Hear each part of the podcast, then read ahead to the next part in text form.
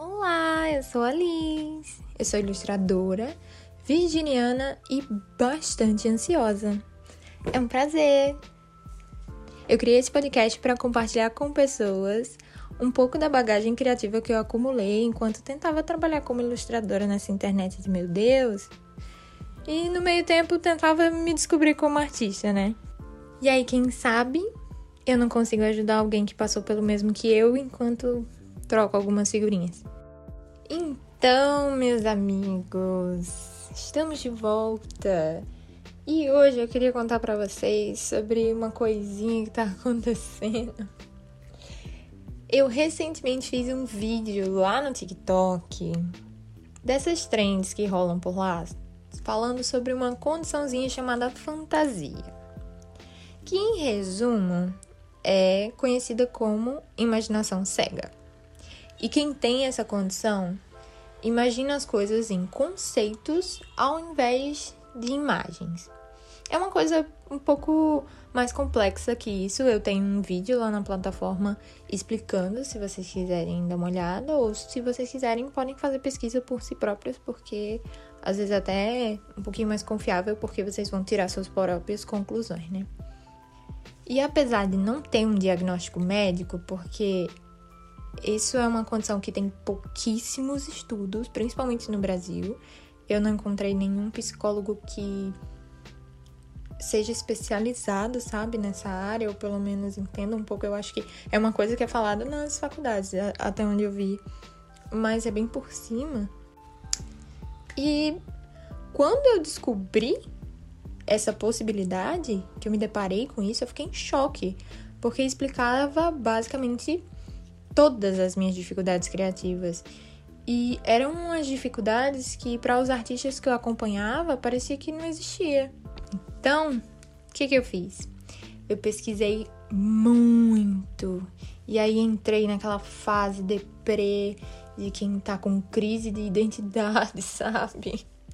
Fiquei bem mal, até que eu tive uma conversa com a minha psicóloga, ela me deu uns conselhos e aí eu entendi que eu precisava largar a mão por um tempo e aí só depois, mais pra frente, foi que eu voltei a pesquisar de novo. Só que agora procurando técnicas de contornar essa condição, porque tendo ela ou não, graças a isso eu percebi que minha cabeça era diferente, que ela funcionava diferente. E para eu conseguir alcançar os meus objetivos, eu iria precisar aceitar isso e começar a aplicar técnicas criativas que fizessem realmente sentido com as minhas limitações, entre aspas. E dando um spoiler para vocês, eu encontrei. Yay! E assim, quando eu resolvi compartilhar isso no TikTok, eu compartilhei não explicando sobre a condição, mas compartilhando que eu passei muito tempo mal, me sentindo burra porque eu não conseguia criar como outros artistas até que eu descobri que eu tinha fantasia. E nisso houve um boom muito louco. Porque foi um monte de gente, uma galera assustada, outros percebendo que tinha o exato oposto, que era hiperfantasia, e algumas pessoas no meio termo achando que aquilo ali era o fim do mundo para quem tinha. Nossa, sério. O puro suco do caos. E ainda tá rolando. Aí eu fiquei preocupada, né? E eu tava respondendo quase todos os comentários. Mas aí eu percebi que tava sendo muito vago escrever aquilo em texto. Então eu fiz um outro vídeo, só que dessa vez explicando o que a condição significava e que só queria dizer que a imaginação de quem tem é diferente. Mas é, não quer dizer que quem tem é incapaz de imaginar. E foi muito legal ver outros artistas se encontrando nisso. Até porque eu acredito que tem muitos artistas que têm a fantasia e nem sabe. E conversando com o pessoal lá que eu encontrei, é, é interessante ver que, que realmente é isso. É como se a arte, seja ela escrita ou desenho, que é o meu caso, é a forma que a gente tem de materializar as coisas que a gente imagina. Porque enquanto uma pessoa tem hiperfantasia e ela consegue formar tudo na, na cabeça dela sem, sabe, sem precisar pegar um lápis, a gente não. E não significa que isso seja uma dificuldade. É só uma forma diferente. E às vezes isso faz com que é, a nossa cabeça crie até coisas ainda mais fantásticas. Só que nessa coisa de ficar repetindo que é, quem tem a fantasia imagina em conceitos, muita gente ficou confusa. E algumas pessoas até me perguntaram: ah, ué, então você pensa, imagina, no caso, palavras. Eu entendo que pensar assim é um pouquinho mais fácil de entender, já que o significado e conceito é meio complicado. Mas dizer que eu penso em palavras não é correto, porque a palavra, apesar de que algumas podem ter sentidos subjetivos, normalmente quando elas estão em formas de pensamentos, elas são um pouquinho mais descritivas, né? Já um conceito, uma ideia, ela tá na nossa cabeça muito antes da gente formular uma sentença. E eu acredito, não sei, porque eu, eu não imagino como as outras pessoas, né? Que deva funcionar alguma coisa assim para quem consegue imaginar com imagens, né? Então, assim, uma coisa é eu pensar, quero desenhar um anel de prata com uma ametista enorme em cima. Ok. Só que a mente da gente nem sempre formula coisas específicas assim, né? Ainda mais de forma espontânea. Pelo, pelo menos não a minha mente. E talvez esse pensamento que eu descrevi, ele venha como conceito de um anel bem bruxona e extravagante. Sabe? Ou você pode dizer assim: tá, eu quero criar uma ilustração super mágica, bem colorida, cheia de elementos. O que é isso, minhas princesas? É um conceito, certo? Eu não julgo porque, enfim, era exatamente isso que eu pensava também. Era, eu consumia isso diariamente. As pessoas compartilhavam processos lindos e eu ali no meio morrendo por dentro, porque a pessoa descrevia uma coisa assim super abstrata e saía botando no papel. Ah, porque como eu quero uma coisinha assim, eu vou fazer assim, assim, assado. E eu ficava, de onde você tirou que esse negócio ia ficar bom nesse background? Em que momento?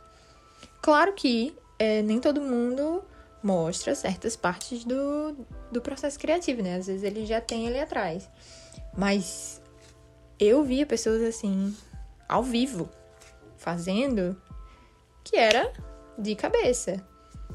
Eu sei que isso é por conta da quantidade de referência que a pessoa consumiu, né? Mas. Assim, eu tenho uma gata. Eu vejo ela todos os dias. Mas se eu sentar para desenhar um gato, eu não vou conseguir. Sabe? Que é complicado se eu não estiver olhando pro gato. E era muito frustrante ver esse monte de artista conseguindo botar as coisas no papel. Coisas que eram só um conceito visual. E eu me achava tão burra, porque eu ficava. Como é que eu tenho um dom criativo? Que as pessoas dizem que eu tenho um dom criativo. E ele é tão limitado assim. E assistir aulas sobre composição de ilustração me deixava tão mal, mas tão mal. Eu lembro de um, uma vez que eu comprei um curso que se chamava Saindo da Folha em Branco, que é o terror né, de todos os artistas. E meu Deus, foi uma experiência muito triste. E assim, não porque o curso era ruim, muito pelo contrário. Tinha inúmeros comentários de pessoas dizendo que aquela técnica ajudou muito. Mas então, qual era o problema? Hum? Eu, claro. Então era só coisas que intensificavam mais aquele meu pensamento. Mas eu não desistia, né? Eu ficava ali, não entendia também porque eu não desistia. Hoje em dia eu sei que é porque é o que eu amo fazer. E por mais que naquele momento estivesse me machucando, tava me machucando pela, pelo motivo errado, né? E aí eu segui até o dia que eu encontrei ela. Isadora Zeferino, que se você não conhece, é a grande divindade da ilustração botânica deste mundo de meu Deus. E eu não tô nem brincando. Sério, ela é maravilhosa. Eu fiz um curso dela sobre retratos, onde ela ensina uma técnica de composição que explodiu a minha cabeça. Em resumo, ela selecionava os elementos que ela queria antes, simplificava a forma deles e depois ela passava para uma parte onde ela testava isso no papel. E foi através dessa técnica que eu consegui fazer uma das maiores ilustrações da minha vida, que foi a do É Tempo de Mudar. E foi fantástico, porque eu nunca tinha feito uma coisa daquela, uma composição com tantos elementos.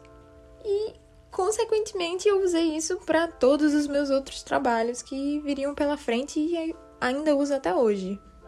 Mas, mesmo assim, eu ainda focava na parte visual, então apesar de conseguir fazer, era um processo muito cansativo que chegava a doer a minha cabeça.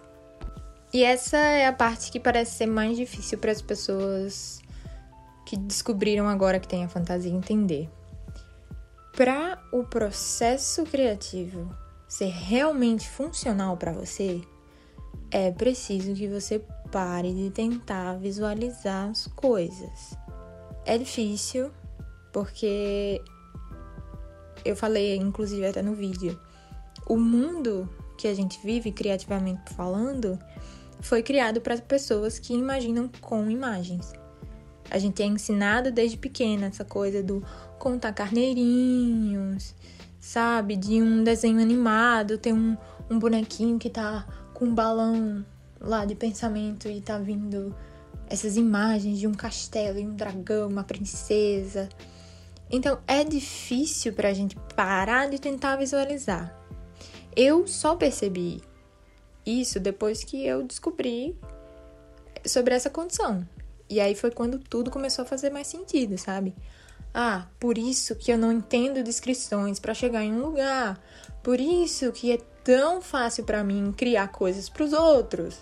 E para mim é difícil, porque eu preciso de um briefing para funcionar sabe? Eu preciso de, de uma estrutura ali, de um conceito, de uma ideia. Não vai vir na minha cabeça um puff! E foi incrível, porque finalmente o pensamento do eu sou burra desapareceu. Ele parou de, de ser justificável, porque finalmente eu entendi que eu só funcionava diferente. Depois disso, tudo foi ficando mais fácil. Eu aceitei os meus limites, né? E comecei a procurar formas de contornar essas dificuldades.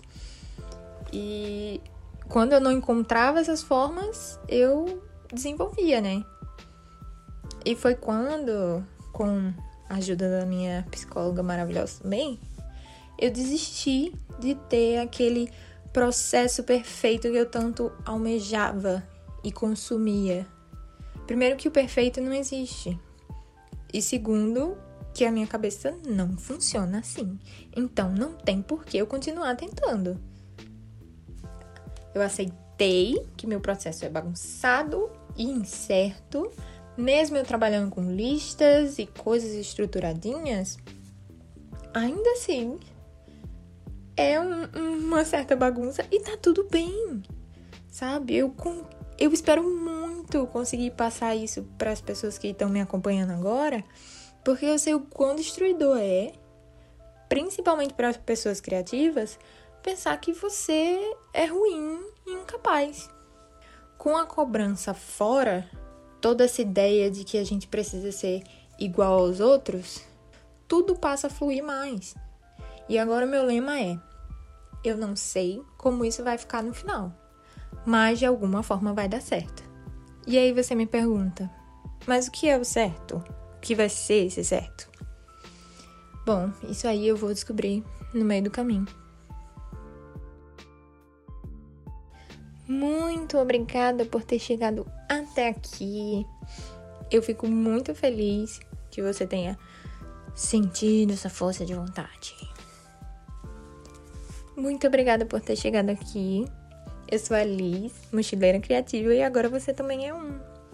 Ou pelo menos eu espero que seja. Até o próximo episódio e um beijo no seu coração.